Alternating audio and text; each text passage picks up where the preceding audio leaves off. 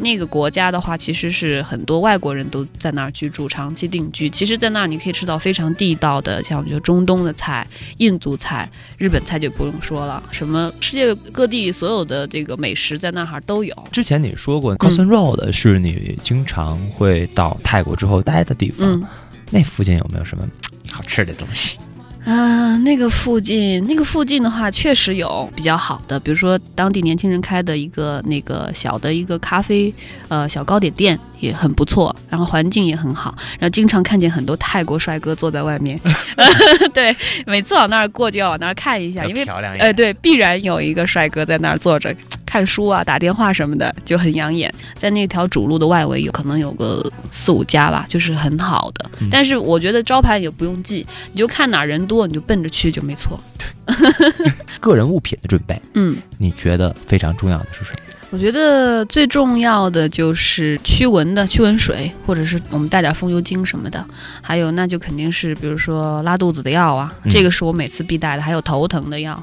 嗯，因为它有温差的问题，嗯，可能你去到那儿会不适应，会可能有的时候真的会有这个头疼或者是个发烧感冒这样的药是肯定是必备的，这个我觉得也不用说了。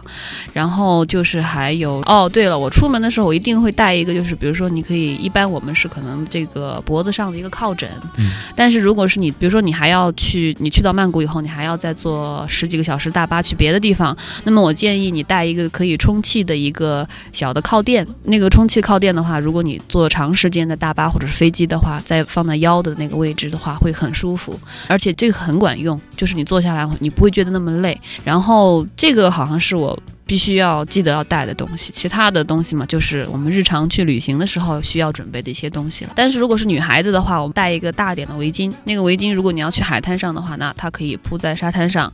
然后，如果是你要坐大巴那个空调车的话，晚上肯定会冷。它有的车它会给你个毯子，但是可能不够。那你可以用那个围巾来再再加一层，呃，捂着头啊，捂着脖子，反正就别着凉了。然后可能厚一点的衣服还是带个一件吧，带个一件两件的都。可以，就比如说两件稍微薄一点的衣服，你都可以带一下。我觉得这个没问题，应该差不多吧。对手机，你要带的话，你下了飞机之后，它有。专门卖这个卡的地方，你跟他说你需要什么样的卡，然后他就会推荐你。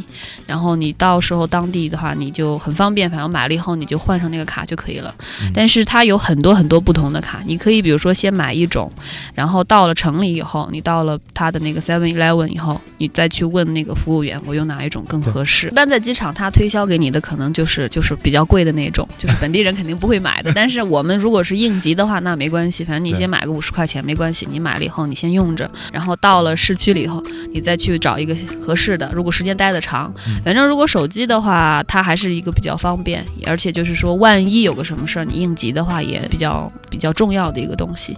手机、相机，反正这些电子产品，我觉得就是呃，最好还是轻装吧。就是有些东西不必要的话，就不要带了。嗯，那边的电压跟这边一样，好像是一样的吧？反正你每次哐就插上去了。嗯，我哐就插上去了。